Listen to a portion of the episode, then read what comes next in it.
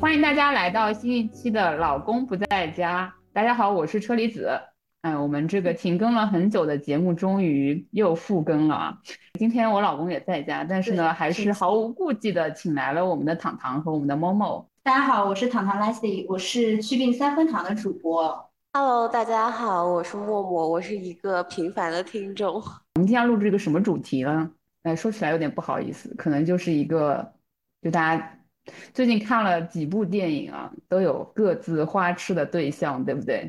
那我们今天呢，就是一个花痴小小专栏，就是今天有很多的花痴言论，对。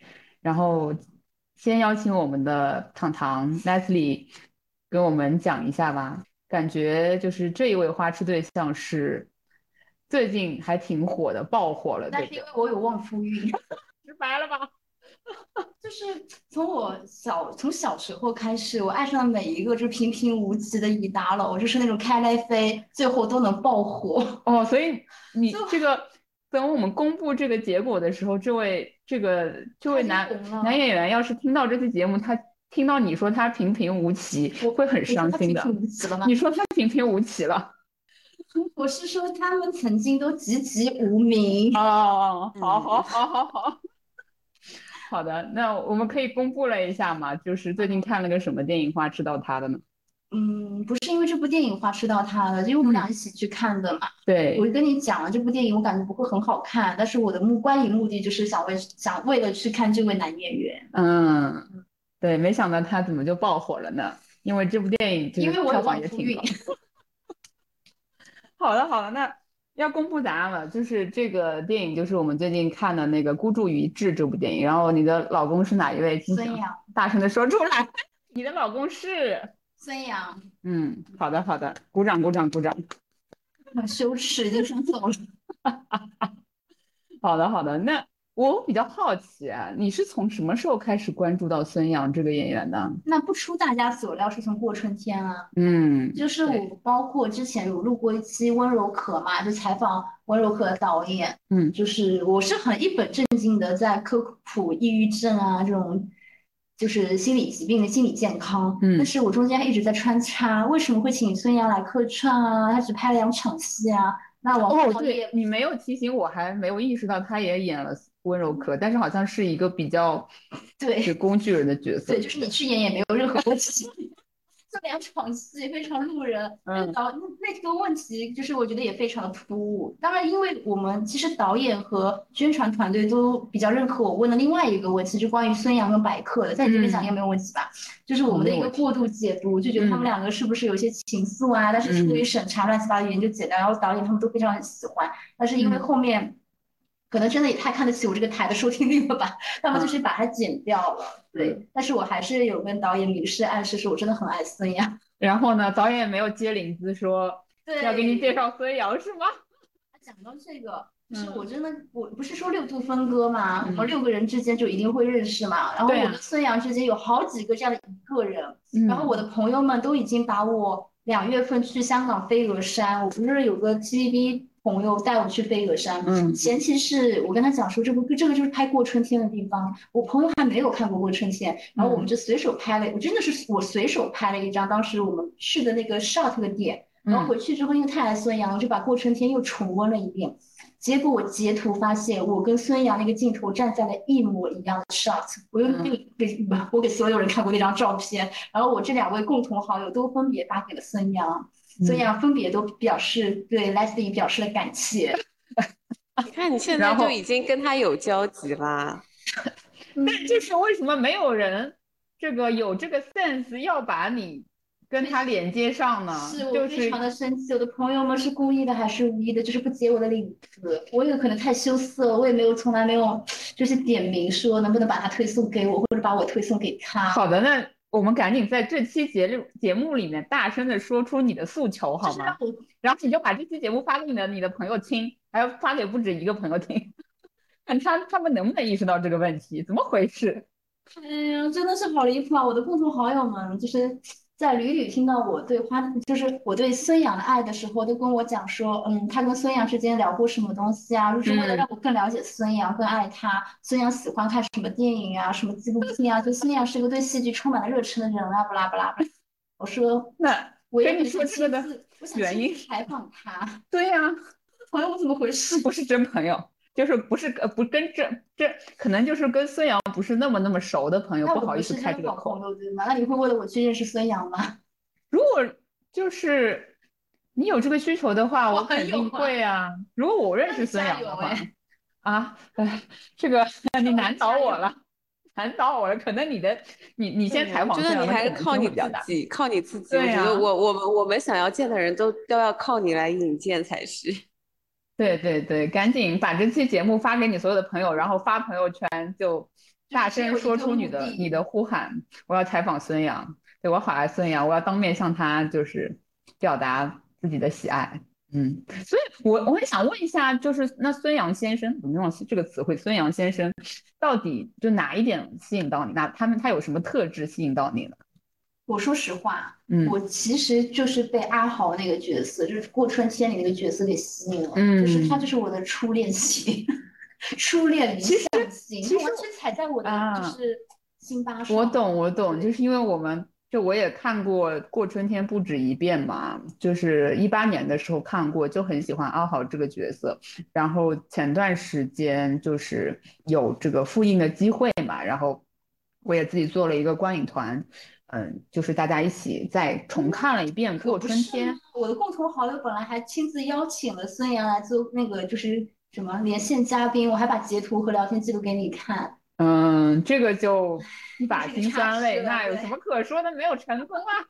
对，然后我真的觉得就是他，我是觉得其实孤孤注一掷里面的角色也是有点像阿豪的性质，因为都是属于看上去痞痞的、坏坏的，看上去像是一个反面角色，但是但又很有那种。温柔的部分，然后很有善良的部分嘛，然后都是跟都是跟里面的女主角产生一些莫名其妙的纠葛，但又没有在一起。对对，就很让人惋惜，很让人心疼的一个角色。对我就美强惨，不不是也不强了，太强了，对美弱惨。尤其是当阿豪当时不是带着佩佩去了飞鹅山嘛，嗯，就是会有突然间流露出那种很幼稚的一面，就是我是香港之王，世界之王这样子，说这地方我经常一个人来，但是是我第一次带别人来，嗯，我就会吃这一套哎，对啊，而且你不觉得那个孤注一掷里面他给，就是我他给金晨递卫生巾的时候，这种就是哇，这种细节，对，而且我对全世界都很残酷，因为他不是阿才的。脖子上啊有很多的疤痕，嗯，就孤注里面的角色，对我可以揣测他可能曾经其实就是个受害者，但是变成了一个加害者。嗯就我不就是因为人性就会很复杂，然后生存又真的很难，又在一个很极端的环境里面，嗯，但是他就是变得对全世界都非常冷酷，嗯，但是我我所有，但是我唯独对你是特殊的。我们哦，这种他的这种角色真的是天选之人，就是让你觉得。嗯，反正我感觉我年轻的时候，对 我年轻的时候，我小时候就很喜欢这种人，浪子回头金不换。可是我不相信浪子回头，哎，我也不相信浪子回头。但是浪子就是永远都很有吸引力。对，而且三木头第一期我就讨论过，就谁能不爱浪子啊？那 就觉得浪子就是就是充满魅力，就觉得就是在同人的世界里，大家都很喜欢套一个。为什么每一个女孩都希望浪子回头？唯一的没有啊，我没有希望过浪子回头啊。对啊，你们不说都很喜欢浪子，但是要喜欢浪子，但是不相信他会回头。对，你不相信他会也是他会回头，他就不是浪子了呀。就是他会回头，他就不是浪子了。我我不是在这个点上，我的点就像我跟你讲说，我对七七阿爷之间这种感情，就是他对其，就是他是个片场暴君啊，他会骂每个知名美貌女演员说她是白痴，因为他演戏确实没有那么好。但是他对大家都是，其实还蛮严格的。但是我就是当黄德斌说我就是那个全世界可以让阿爷亲自车切车送这个这句话的时候，对我的杀伤力是爆。就是非常巨大的，就是如果你对每个人都是这么好，你是个中央空调，那就是没有魅力的。对，我觉得也没有那么稀罕。但是他只对全世界，他只对你一个人好，那这种爱对我来讲是致命的。啊，对，所以我对阿豪或者是阿才，就是就是吃这一套啊。再加上孙孙杨真的演的很好，他还这么帅，对，他还挺适合这种角色。你让他演一个好好先生，反而就不是很像。感觉他身上就是有这种痞痞的气质，但是又看上去不是一个纯纯的坏人。对，但是他真的比演演反派了，我恋爱脑。演一个那种憋屈的小人物，你会觉得他又不太像了呀？对，嗯，对。像我就是喜欢这一型啊。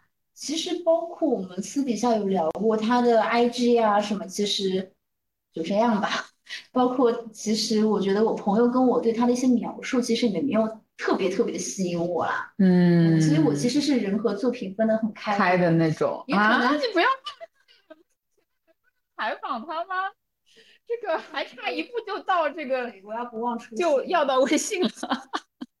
对你只差一个人，你就只差一个人就可以要到微信了。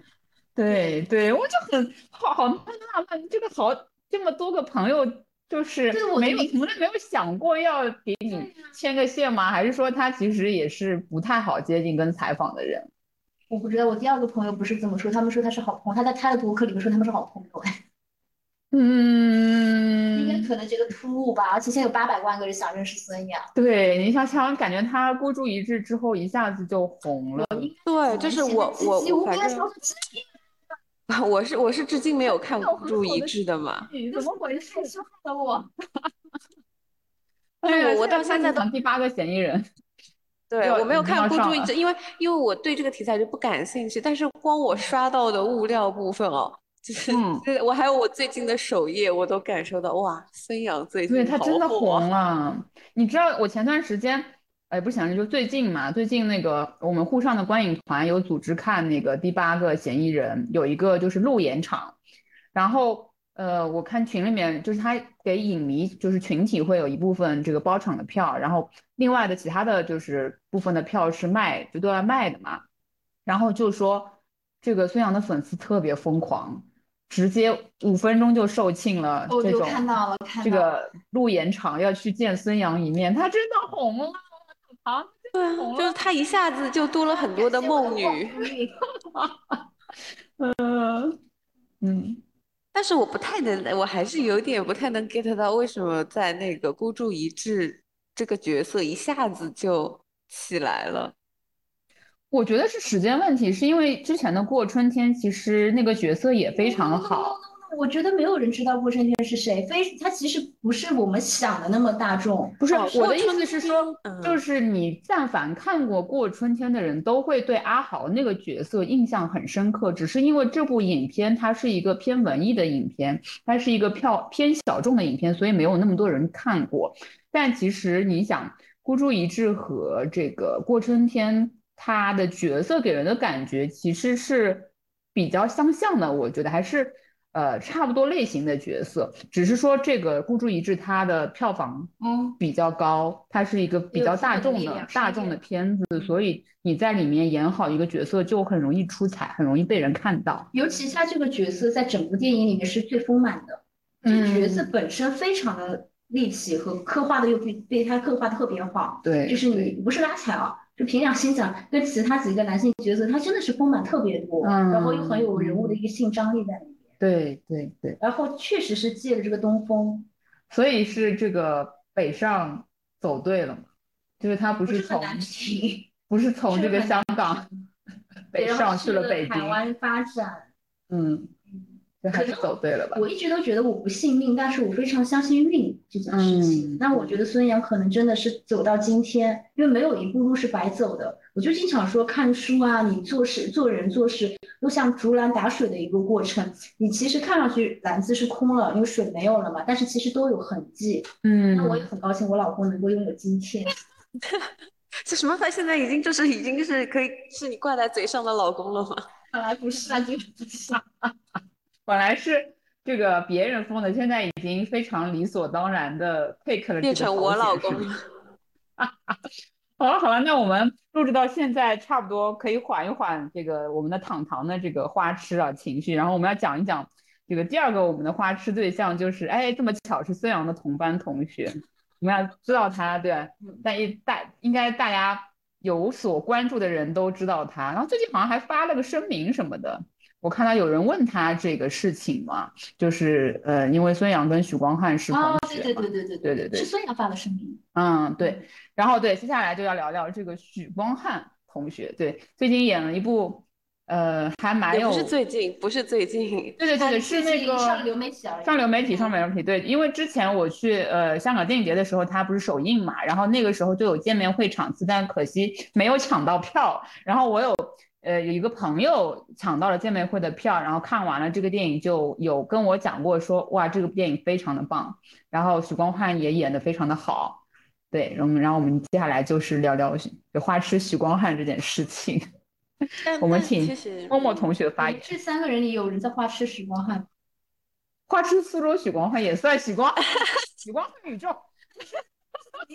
但是我我觉得我跟糖糖都是因为那个想见你。然后对许光汉的感情比较深一点。为什么？但是《百花红不接力三》，我喜欢的是李子维啊，我人和作品分得很开啊。啊，但是但是我是喜欢喜欢许光汉的，就是但是我当时看完《想见你》的时候，我是就是李子维是远远大于许光汉的。那我也是，我也是，对对对。但是我不能否认李子维对我的滤镜，就是我对许光汉的爱都是来自于李子维，各个维度的李子维。其实那四个李子维我都爱。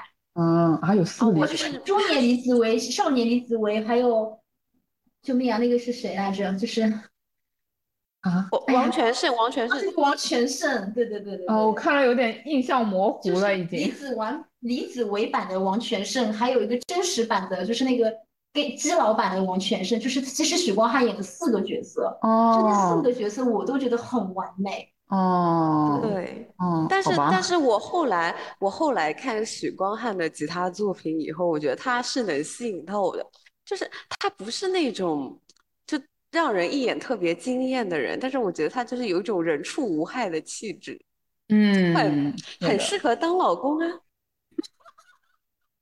那样更适合你，我我很好奇啊，某某，因为这个梗是因为。嗯，每次有朋友来苏州找你玩，都会带他们去这个一个某个苏州某著名酒吧，然后因为里面有一个 bartender 是被号称为是叫苏州许光汉，是吗？是，所以你每次都会带朋友去这个地方，是吗？啊，主要是因为我本人知道的苏州酒吧不多，我知道的也就那么两三家，就这家最近而已。呃，但是去他那里很快乐，就是我觉得他是一个很会营业的 bartender，就是他和他交流是很快乐的一件事情。你确定我那天也是快乐的吗？啊，难道他没有给你一些？对他虽然说了一些伤害我的话，但是那天我还是快乐的。嗯，啊，你那天超快乐，好不好？虽然他说了一些大实话，虽然他是告诉你告诉你了一些大实话，嗯，但还是快乐的。就是有这种年轻的肉体，然后可以调出非常好喝的酒，就是光是那个酒钱就值回票价，它还可以提供情绪价值，它还有高这个真的是，而且又是属于这个看得到摸得着的许光汉，那啊也倒也没有摸得着，并不会去摸他，就是你可以你可以随时随地就呃想去这个酒吧喝酒就可以找他聊天啊，就会比较我之前我之前有一次是。就是哎，就是那个时候，当时那部就台湾的那个电视剧，就是哎执念那一部，当时不是那个 CP 里面的一方，之前和许光汉有另外一部作品嘛，然后因为我一直在刷到他们的 CP 视频，然后我就想，嗯，今天我要去借一下代餐，然后我下班就直接去了酒吧，真的是对，而且。胜就胜在我我我我有点忘记啊，许光汉真实的年龄是三十多岁，三十多。哦，你是许光汉吗？我分了，九零年。哦，所以这个苏州许光汉是零零后，哇，那真的是年轻版的许光汉。我觉得不良其实就那个不良执念清除师，他在上映的时候，我看他的时候，因为那个大数据就一直在给我推。那个林继子那一段 CP 就是交叉的 CP 剪辑，然后以至于那段时间我对许光汉本人的本人的好感度都有点飙升，就是看 CP 剪辑视频看的。嗯，林继子真的也很杀我，我果然是喜欢坏人。好吧，就是嗯，那我们要来聊一聊这个鬼家人》这个电影吗？里面许光汉的表现吗？对我他的期待值拉的有点太高了，就是看的时候觉得啊，好像蛮好的，但是也没有好吧，就这种感觉。对我这个时候又要 cue 我的，就是我的男男闺蜜，就是王基凡同学，嗯，就是他每次看完任何一部电影，就是什么温柔科，然后我跟你讲这部电影我哭到肝肠寸断，你一定要去看。然后他看完《鬼家人》跟我讲说，糖糖这部电影你一定要看，真的爆好看，你一定会超爱的。就是他把每一部电影在我这边期待值都拉到顶配，你知道吗？嗯嗯，所以其实我们我其实觉得还蛮好看的，就是我没有想到许光汉可以演一个在一个对，在一个算是偶像上升期的一个这么样的性质之下演了这样的一部电影吧，就是还蛮豁得出去的，在我的感觉之下。哦，他的屁股真的好翘啊，就是让人令人震惊，因为他还蛮瘦的耶，感觉就是。我们已经这么快要进入到这种阶段了吗？这反正已经已经已经到这个点了。然后九，对，我们今天对对跟跟听众跟听众朋友们告，就是真情告白一下，我们是在这个周五的晚上，十一现在已经是十一点四十分了。然后呢，我们喝着酒，然后开始这次的录音，对。是一个微醺的状态，所以什么话都讲得出来，对不对？他那个镜头真的，嗯，对他这个他真的很很搞笑这个电影，然后这个角色也蛮豁得出去的，又是一个怎么讲恐同的一个警官，但就是我是觉得跟那个他这这个电影里面的 CP 还是蛮有爱的了。就蛮像，但是我觉得他那种恐同的程度就刚刚好是最吸引基佬的那种程度，就是就是一个帅气的直男，他又有一点点恐同，然后你就你会觉得超想掰弯他啦。嗯，哎，你们不觉得其实许光汉还挺 gay 圈天才的吗？我觉得没有听到我任何一个基佬朋友这么说啊，真的吗？我不知道哎，我不认识，我不认识那个。不认识圈内人，就没有人给我分享一下他们的这个这个，我们得邀请另外一位嘉宾来讲吧？可能谁呀？哦，不知道，就需要一些丰富丰富一下性取向。这个这个节目，对许光汉没有反应吗？我的基佬朋友们喜欢孙杨和白客，跟我的审美是一致的啊！你太惨了，要跟基佬朋友们抢抢老公。毕竟我有忘，孙杨需要我。就是我的我的基佬。我的基佬朋友可能更喜欢我儿子，而不是许光汉。我觉得，啊，好吧，好吧，好吧，那又颠覆我的认知了。看来我还是不够了解真的这个圈子的。但 但是他在作品里面还挺那个的。我跟那天跟木木在聊，百克成为那个内娱肥塔这件事情也蛮颠覆我们俩认知的。因为我跟默默喜欢百克的时候，他还是一个很普通的男大学生，还是 C U C 二零幺。对，哎，对我们两个都是白客的最最最早的一批粉丝，是不是因为许光汉给人的荧幕形象有点太呆萌了？也不是，其实他的他的角色还挺还挺丰富的。对呀。哦，那我就不懂了，我真的不懂。嗯，但是他最近不是在上那个中餐厅吗？但是我觉得虽然这一季中餐厅很难看，我只看了一丢丢他的 cut，但他就是很有那种人夫感，就是。人畜无害，然后像卡皮巴拉一样稳定的那种感觉。嗯，他给人一种情绪很稳定。因为我一直觉得他，他，他更呆萌，或者更怎么讲，更少年感一点点。我一直觉得他有点像那个韩国的孔刘的感觉。啊，我很喜欢，就长相上面，但是气质还是差的蛮多。但是我觉得他给给人感觉就是那种人畜无害。我觉得他可能吸引我的地方就是那种情绪特别稳定的感觉，就是又有点阳光，又人畜无害，然后又像狗狗一样，又是他很像那个，我觉得有可能有点像金毛巡回犬。嗯，是有，就很有安抚作用，也还是挺好看的，我觉得。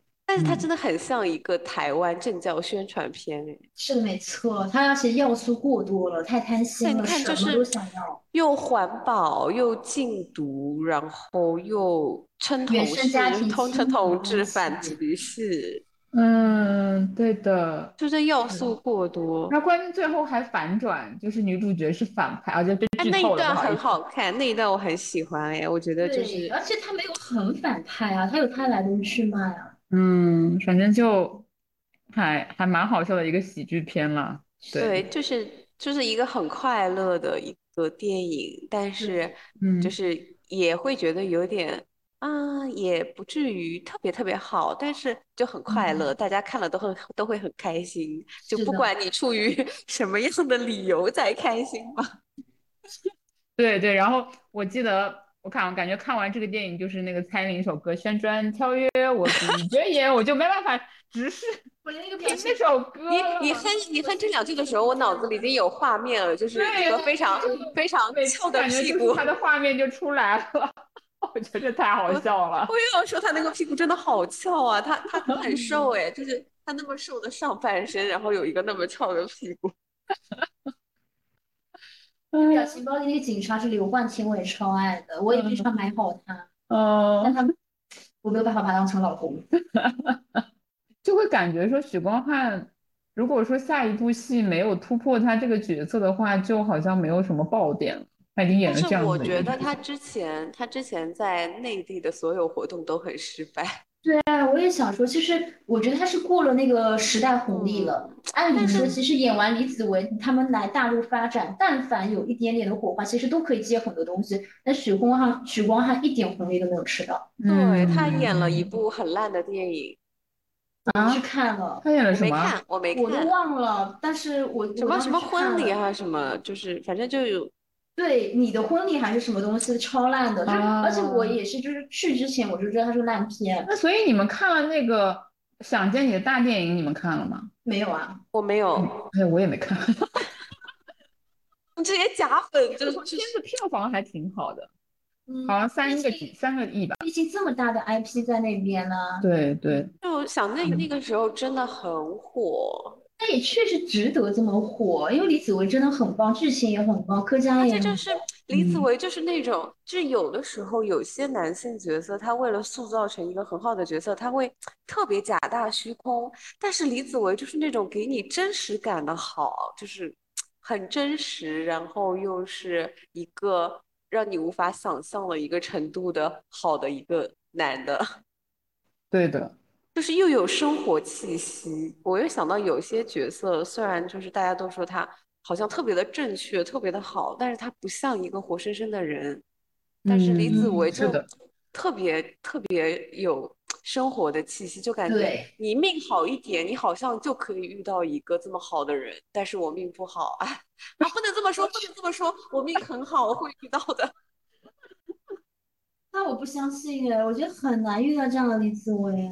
嗯，而且我还是那句话，就是少年版李子维、中年版李子维跟王全胜申请那个李子维，这三个李子维都很完美。嗯，你遇到哪一个都很值得。但是我觉得我没有那么好，我连孙杨都没有把他加到微信，我怎么可能有这个命运？啊！哎，怎么这么叹气了？已经，嗯，就是想想还是有机会的，还有有机会的。我跟三十个人争的时候都没有加到微，所以就没有想到要加他微信，也比较害羞。再跟八百万人争呢，哎呦，糖糖，你要知道，你以后一定会 嫁给行业领军人物，就是对有名到让孙洋洋来认识你的程度。只能相信算命先生的话，就二零二六年会嫁给行业领军人物。对呀，对呀，你都你都算了，你当然要信啊。对的，对的，这么个道理。对，然后默默同学也会遇到许光汉的，不止遇到苏州许光汉。哎，我要认识他的许光。我觉得他对苏州许光他的感情很单纯，哎，啊，我作为一个目击者，我觉得还蛮正常的。大家也不要去滤镜化，就是过过分泛泛化这件事吧。对，很搞笑的是，我在他那里喝酒，我很快乐，就这么简单的事情。生活的单纯的快乐。很搞笑的是。糖糖那一次要来苏州找你嘛，然后他还隔天还问我说：“这个苏州许光汉到底长得像许光汉吗？”那个许光汉额度高不高？对，然后我就回答说：“说啊，还好吧，一般般。”我就觉得没有很像吧。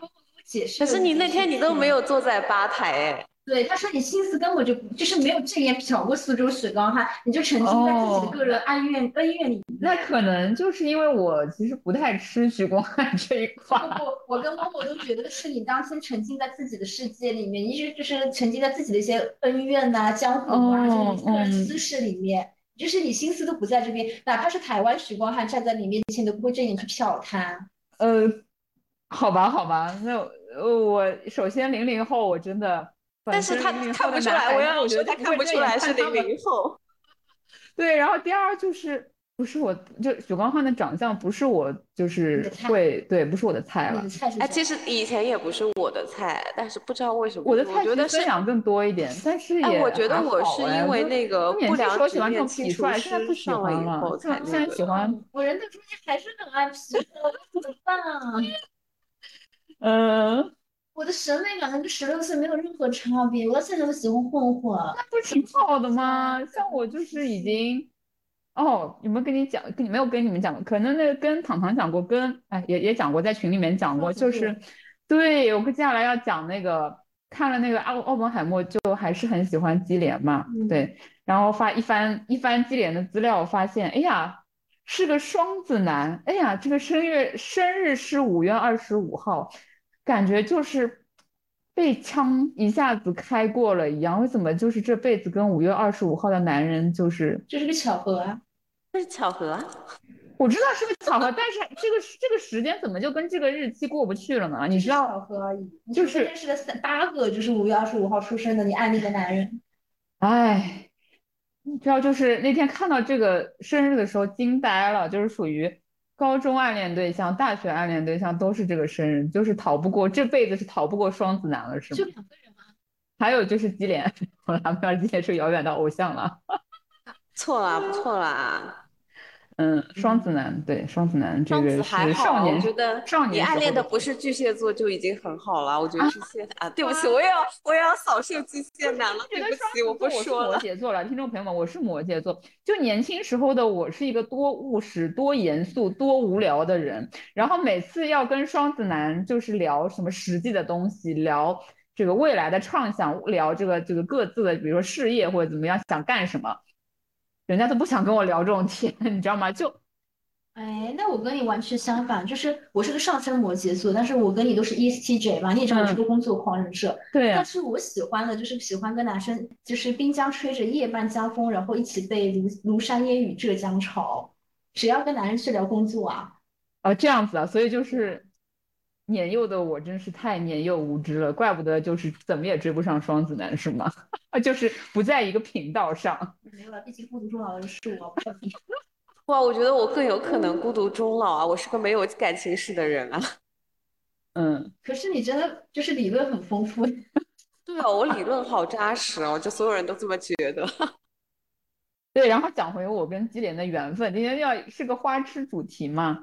然后我其实是那年在这个英国留学的时候，呃，有去这个英国的那个 BFI，伦敦的 BFI 的那个，呃，是一个就是英国电影学会的一个像艺术影院的那个机构嘛，然后去看一个剧集的这个提前看的一个活动，然后那个剧集呢，就是其实是就是 Killian Murphy 他。可能在大陆还比较火的一个 IP 剧吧，叫做嗯《浴血黑帮》，然后它是一个呃第一季的一个首映嘛，算是，然后提前看的一个活动，然后我就当时还是个学生，然后就很有热情，就去参加了这个活动。那天呢，我就提前到了，然后就坐在那个呃。影厅外还有一些休息的，跟这个喝酒吃饭的一些地方嘛，就在坐在影厅外那个凳子上休息。然后呢，不知不觉呢，就看到有两个人从我面前走过，其中有一个人呢，就是 Killian Murphy，他就是很绅士，然后他也架子没有很大，身边也没有保镖，也没有随行的人，就是他可能是跟这个活动的主持人或者是主办方的工作人员一起在那边。很轻松的聊天，就从我面前走过，就是给人感觉很儒雅、风度翩翩，穿了这个西装，气质就非常的好。那当时就对他留下了非常好的印象。再加上，嗯，就是《Picky Blinders》这部片子，就《浴血黑帮》这部片子，其实他在里面还挺颠覆以前的形象的。那因为他以前的形象不就是演那些斯文败类会比较多嘛？然后最爱斯文败类了。对的，你要一定要看他以前的那些电影，就是什么红眼航班啊，什么就是属于那种人面兽心，看上去是一个非常正常、风度翩翩的富家子弟，但背后结果是一个什么？对，是一个那个恐怖分子，是劫机的恐怖分子。就爱这种斯文败类。对，一定要去看他的那个红眼航班，还有好好好，我会看。终老了吗？这就是答案。然后，然后他就是。真的是风度特别好，讲话也不紧不慢，然后非常的幽默风趣。反正，在影片里面，就是在那个《Picky Blinders》这部剧里面，也是一个呃颠覆他以往以往的荧幕形象的一个硬汉，比较偏硬汉的一个形象。因为呃，Tommy Shelby 这个是当时那个伯明翰那个。呃，那个时期就是一个黑道黑帮家族吉普赛人的后裔嘛，所以他汤肖比他其实是老二嘛，他上面还有个哥哥，下面还有个弟弟，嗯，然后他就是在伯明翰这个地区要开始做一些就是呃生意，做一些生意就是见不得人见不得光的生意，然后他要就是通吃这个黑白两道，然后去做一些买卖，要非常有决断力，因为他哥哥其实是一个优柔寡断的人。然后他等于他们家族就靠他去冲锋陷阵嘛，然后是一个非常非常有魅力的角色，对，然后还剃的那个发型也是特别有特色，就是他们那个时候叫剃刀党的那个发型，就是这个后面后面半个脑袋全部都是剃光的，然后那个。发型类似于一个锅盖头，然后穿了那个三件套的绅士的那个衣服，然后在这个伯尼伯明翰街头，这个骑着高头大马出场。然后那个剧集就是第一集也是非常有格调，他那个配乐也很好，就感觉他们哇真的是天神下凡的一个感觉。然后我我比较喜欢第一、第二季，是因为他爱上了一个北爱尔兰来的间谍，就是。一个一个女孩子，就是作为那个间谍，然后潜入过来，其实是要，呃，应该不是间谍，是一个警察吧，警察那边派过来的一个呃人，然后就是等于是潜伏在那边要找一些证据，但是他爱上了那个汤米嘛，就爱上了那个基连的那个角色，然后就两个人属于就是，呃，知道对方的底细，但是还是奋不顾身的相爱了，但是那个就是等于那个呃角色到第二季就。呃，去世了嘛，就死了嘛，所以当反正就是我最爱就前两季，非常非常的好看，也是属于就是等于是他的白月光嘛，他唯一深爱的这个女人就死掉了，但他们有一个小孩了，然后后来这个角色就又风流倜傥嘛，因为就太太有雄性，其实有某种程度上跟那个奥本海默有点像啊，就是有一些对需求嘛，你懂的，所以就在他那个家族里面有一些。其他的伴侣，但都是没有那个白月光的白月光的那个，就是第一任老婆的那个那么重要了。嗯，就就很有魅力。然后我这次看那个奥本海默的时候，就恋爱的感觉又回来了，就是就是觉得他演技真的特别的好。嗯，然后就是那个蓝眼睛，然后他这次为了这个角色，其实减肥减了很多嘛，就是特别的消瘦。对，就是觉得还挺不容易的。默默去看了，感觉怎么样？对我昨天我昨天看了，就是就那一段，你知道，就是 boom 那一段，我真的眼泪都要出来了。就是我明明知道后续所有的发展，但是我还是紧张到眼泪都要出来了的那种感觉，就是真的很震撼。然后就是我应该说说奥本海默是我看的第一第一部啊基连的，就是影视作品嘛。嗯。就我看到后来，我有一种啊，这就是美强惨吧的感觉。对，就是真的，就是真的很美强惨。就是说美强惨，就有是有点俗气，你知道吗？就是他没有这么就是简单，但是就是当时脑子里就是美强惨三个字。嗯，对。然后基连他是一个，就是荧幕形象是一个变色龙，他演过女装大佬、异装癖。然后他演过那种，他跟刘玉玲还演过一个就是 chick flick，他演一个社恐，喜欢看电影的一个社恐。然后在那个那时候就年代久远嘛，他是一个在一个租影碟的店里面认识刘玉玲。然后他还演过就是恐劫机的恐怖分子，就是衣冠楚楚，呃人面兽心。然后他还在那个就是诺兰的以前的就是电影里面演那种反派角色嘛，也是那种人面兽心。然后他还演过很多。就是演什么像什么，就我觉得特别特别的变色龙。然后哦，我其实最早呃看他的电影是从那个《惊变二十八天》开始的，然后他就演一个嗯送快递的小哥，然后突然有一天在这个醒过来，发现自己在一家医院里面，然后空无一人，然后就是因为伦敦那时候发生什么瘟一种病毒瘟疫嘛，然后就。变成了空城，然后就和那个僵尸为伍嘛，然后就就是那种绝望的感觉，就是演绎的很好。对他真的非常非常的变色龙，演什么像什么，每一个角色都很有挑战性。嗯，但年轻时候还挺帅和挺瘦，而且也尝试了很多种不同的类型的角色。就他演他穿女装真的非常好看，就非常的美，有一种阴柔的美。嗯，他现在也很帅，很瘦。对的，对的，就是就真的是风度翩翩。嗯，怎么就英年早婚了？他那个西装就是套装，然后他的那个他的那个烟，他拿起来的时候，他那个烟管往那一拿，就感觉哇，就是吸引吸引异性，就是一个这么简单的一件事情，他只要往那里一站，是大家都会被他迷到啊。对对，真的没错。嗯，然后就是电影里面不是有两任的这个两个女性就是纠葛嘛，然后就是三个三个哦，这主要是两个，主要是两个，对对对，然后就觉得，哎呀，怎么这个女孩子都这么喜欢去摆布他呢？对，就是而且就是他的那个情感纠葛，虽然就是拍的其实。篇幅很少，然后也很简单，但是我很喜欢，就那种，就是有被戳到那种心痒痒的那种感觉。嗯，而且然后我觉得他老婆的那个角色非常出彩，哎，哎，对对对，那个我要讲到那个 Emily Blunt 也是我很喜欢的一个英国女演员，然后演技也非常好，然后你就觉得这个里面属于。就因为奥本海默不是，嗯，到后面就是参加那个呃原子造原子原子弹的计划嘛，然后去那个小镇上面，然后就他老婆跟他说这件事情只有你能做，其他人没有人能做。就每一个成功男人的背后都有一个比他更坚定的女女人嘛。对他老婆比他坚定，对对，更相信他。对他那个他，而且后面听证会那一段也是，就非常的对的。是的，好迷人啊！就是我觉得，就是同时被他们夫妻两个人迷住的感觉。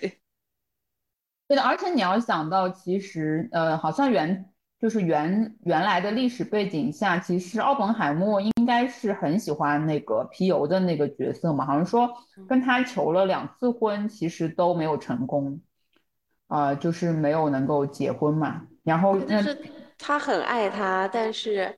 但是他的妻子又是一个最适合他的人，就这种感觉。对对对，是的。哎，这种这种这种两性关系就非常成人成人的世界，就没有什么一心一意，就只爱你一个人。这种就大家都会有两手选择。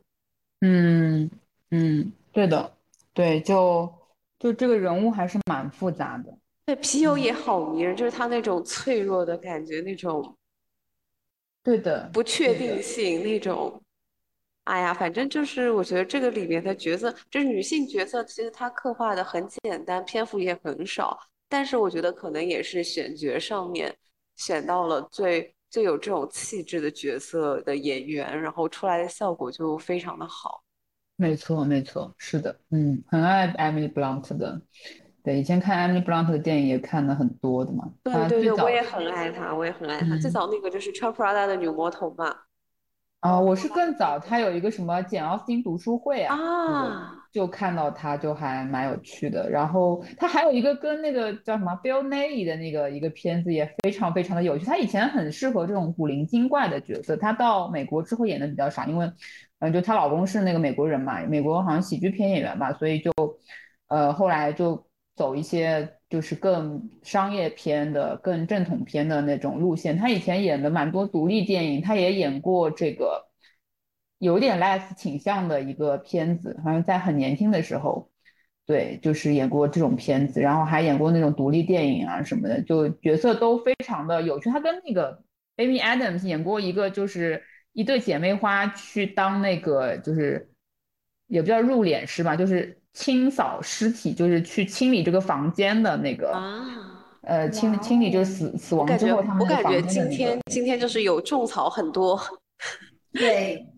对对，然后感觉会大家慢慢喜欢他那种画着烟熏妆，然后非常玩世玩世不恭的角色。他早期在英国拍的很多的，呃，就或者拍以前早期的很多电影，其实都是类似于这种角色。因为他就你想，《雅丹女魔头》里面也是那种，就是很古灵精怪啊，然后不是主角，但是是会非常配出彩的一个配角的角色。嗯。反正奥本海默就是真的还蛮推荐的，它三个小时，就是正常来说三个小时的电影会让人有点疲惫，但是我看完以后整个人超亢奋的。对我也是非常的亢奋，再加上这个诺兰的配乐真的非常好，大家要推荐大家去这个音响非常好的影院去观看，因为这个震撼会加倍。就它的配乐，它这种用一些不和谐音程的音乐去表现人物的纠葛。内心的一种紧张纠葛，就是挣扎的那种情绪，就用的非常的好。对它配乐，然后就是关于奥本海默的那些幻觉的表现手法也特别好。嗯，哦对，在开头的时候，我甚至都觉得他用的技法，就是这种来回切换的那种技法，其实在一开始是会让人觉得有一点点太强烈了，就是它不是一个特别。标准的商业片的一个感觉，它反而是有点像那种什么独立传记电影。我因为前段时间看了那个电影节的时候，看了那个 David Bowie 的一个就是纪录片嘛，也是很飞的，就各种快速的剪切，把很多的东西都拼接在一起，然后非常意识流的这种感觉。对，因为我想你你要如何去表现一个就是常人无法理解的天才的脑中的世界呢？这个我们都没有办法去理解的呀。这我觉得他表现到这种程度就很厉害，嗯，是的，而且对最后的那个震撼，最后这个终于终于成功的这个震撼，法庭戏就看到有些声音说还是有点长嘛，对吧？因为就是他最后为了表现那些东西，我觉得最绝的就是他最后的那个利益，就是最后讲到他等于呃殉道者，哎，对那个。爱因斯坦不是跟他讲说，哎呀，这个你的时代可能已经过去了，然后，但是就是你大家还是会很尊敬你，就是给你面子，就对你表示尊敬和这个崇拜。但是呢，就是那个不是针对你，是为了他们自己，这个真的很绝。然后你就看看到说，功过都与后人说的感觉。对对，那个是那个场景，就是属于他被授予的那个什么。呃，被被平反就授予那个奖章的时候，就很多人又回过头来对他表示恭恭喜，就其中有那些以前跟他有分歧的人，但是也过来对他表示恭 恭喜嘛。然后像他老婆就是一脸鄙夷，就是你以前重伤我，会你以前跟我们意见很不合，你现在还要过来就是这样子，对，就是很绝那个那个态度嘛，就是。我是觉得诺兰在这部电影里面还是有很多的表想表达的地方了，就是他以往的电影可能没有表达这么强的东西。就是他在关于就是核武器使用的时候的那种他的动摇，然后造成的后果的不确定性，他的不断的在动摇，然后不断的在思考正义性，就是这件事情的后果的严重性，就是在严重和更严重之间做选择。嗯嗯，对的，因为我觉得他的那种动摇感，就我能感受到，他拍出来就很厉害。他的中间的那种有几次出现的那种幻觉，我就很喜欢这种表现形式。嗯，明白你的意思。嗯，是的，对，而且就是那一幕，他最终成功了嘛？但其实。就是会知道嘛，他其实会知道这个后果的，就是对他打开了世新世界的一个魔盒，然后潘多拉的盒子被打开了之后，没有人能关上了。对，然后他在那个庆功宴当天，那个庆功成功之后的庆功宴上面，就是那一段的段落，就是也拍的很好嘛，就整个一个泛白的一个场景，然后周围的人都。在欢呼，然后他其实清醒的就意识到自己良心就跳出来，就是感感觉说，其实你这个做的事情后果还是蛮严重的。对，对，因为是关于死神，嗯，关于死神，它不是前后就是有呼应的嘛？嗯，就这个东西，他和爱因斯坦在河边那一段也表现了几次嘛，然后最后才把他们讲述的内容展开。就反正我觉得中有很多前后呼应的地方，就是是是是需要二刷的，你才能感受的更深一些。对的，对的，是的，有很多嗯埋的点。对对，所以糖糖快去看了啦，真的很好看。我不是苦于工作吗？现在。嗯嗯，对你先好好工作。我可以明天去看，明天我闺蜜就是姐妹来我家撸撸猫撸玛莎丽，嗯，可以晚上跟她约一个。对对，还是比较值得一看的一个电影。我已经决定好，刚我说出这句话的时候，我就决定待会儿跟姐妹发信息，明天晚上我给她做个饭，录完猫我们就去看爆款。嗯，对，然后要选音响和 那个好一点的电影院。对，然后也是蛮感动的，这个万年配角的。基连终于当上了一回主角，还是一个我觉我个人感觉是诺兰这么多影片里面最最难表现的一个人物。你表现不好就容易被很多人骂嘛，但是他又是非常勇于去表现的这么一个有争议性的历史人物的一生。然后他也扛住了压力，就是演得很完美嘛，我觉得，嗯，对他自己的信念，就是他对于国家，然后对于。量子物理，就对于他所坚持的东西的信念和他知道自己导致后果之后的那种，有点像自我惩戒的那种感觉，嗯，然后再加上他为了这个角色，就是一天一颗杏仁 的减肥，对那个那个真的，我不天呐，真的，但我也不知道，蛮多的，说了蛮多，因为他之前其实呃没不太有大荧幕。大非常大的大荧幕作品，一直在拍那个呃《Peaky Blinders》，就是《浴血黑帮》嘛。然后《浴血黑帮》里面的角色其实是还是比较壮硕、比较有力量感的一个角色。然后他其实为了拍这个奥本海默，还是减了蛮多肥的吧，应该是。对，而且其实他其实他不同年龄，他在他的不同年龄层，他在造型上的变化没有很大，但是就是能明显感受到年龄的跨度。其实他也没有在造型上做特别大的区分，也没有特意去画很多的皱纹啊什么的。但是就是那个年龄感，就是你能明显感受到这个阶段是跟之前的年龄区分，是一下子就能看出来的。嗯，对，因为他脸上的褶子其实没有太遮嘛，也没有做什么填充或者是什么的，但是。就是那种感觉，还是能够让人非常清晰的感受到，这个是你的少年时期，就是刚刚去求学的那种时期，然后那那个可能是中年的时期，然后还有就是有些是偏老年的时期。对，就是他的这个人的精神状态，就是精神状态，然后表情，那个年轻的时候比较意气风发，然后到中年以后，就是虽然就是对自己的事业很坚定，但是开始对一些东西有了一些动摇。然后到老年的时候，就是有一种殉道殉道者，就是这个这个电影里面提了好多次殉道者。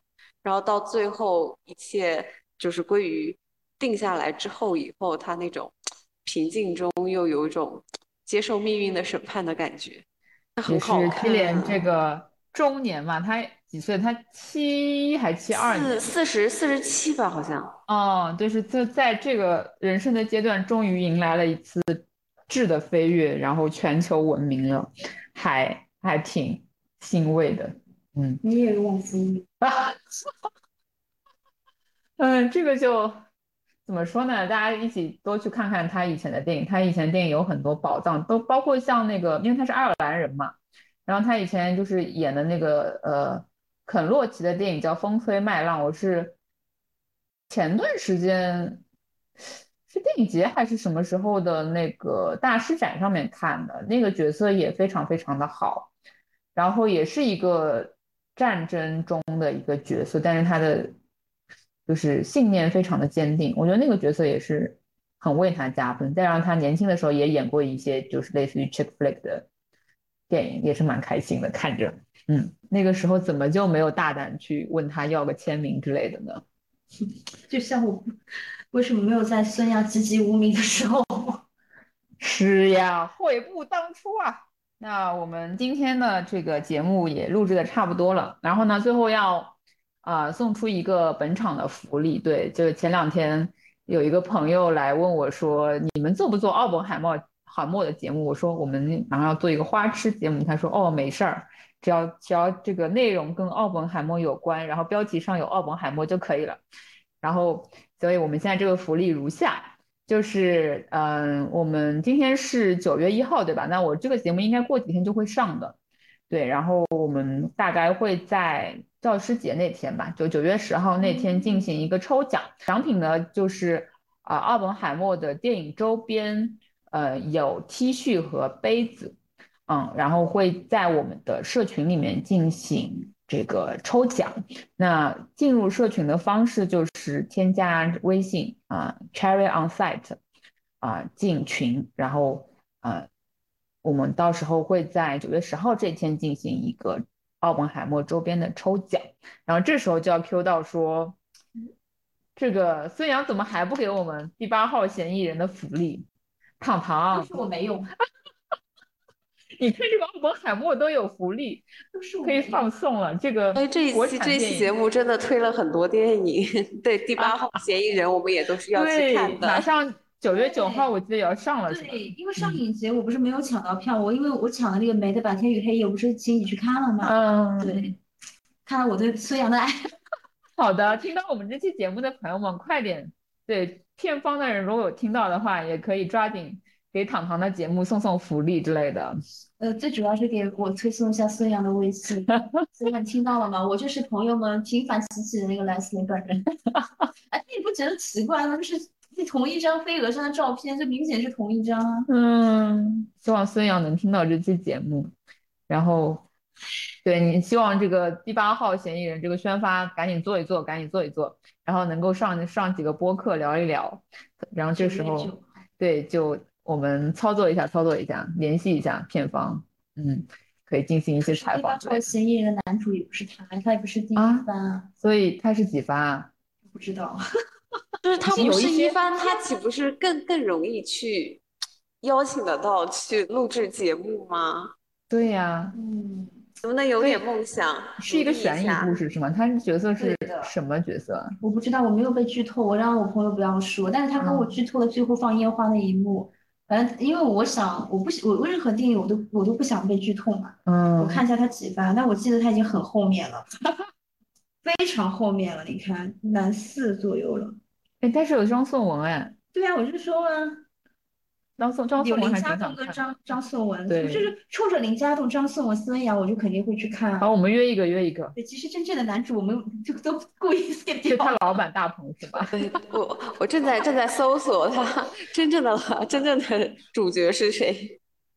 因为是张颂文吗？是张颂文吗？是骗人，是郑宝瑞。那郑宝瑞，哎呀，也是也是蛮遗憾的，因为我很喜欢郑宝瑞的《狗咬狗》。那是我心目中最好的陈冠希。嗯嗯，好的，那我们今天的节目就差不多到这里啦。非常感谢两位，嗯，在周五的晚上陪我们一起录制。好的，那也欢迎这个听众朋友们，嗯，听了这期节目之后，如果有对我们提到的上述任何一部电影有兴趣的话，赶紧去看一看哦。嗯，我们这期就是一个花痴加一个种草的节目。然后有任何人就是有孙杨的联系方式，赶紧对，赶紧在评论区告诉糖糖，赶紧来联系糖糖，告诉孙杨来加我。好的，好的，嗯，那这期节目就到这里啦，拜拜，拜拜。There's reasons that I'm thankful, there's a lot I'm grateful for. But it's different when a stranger's always waiting at your door. Which is ironic, cause the stranger seemed to want me more than anyone.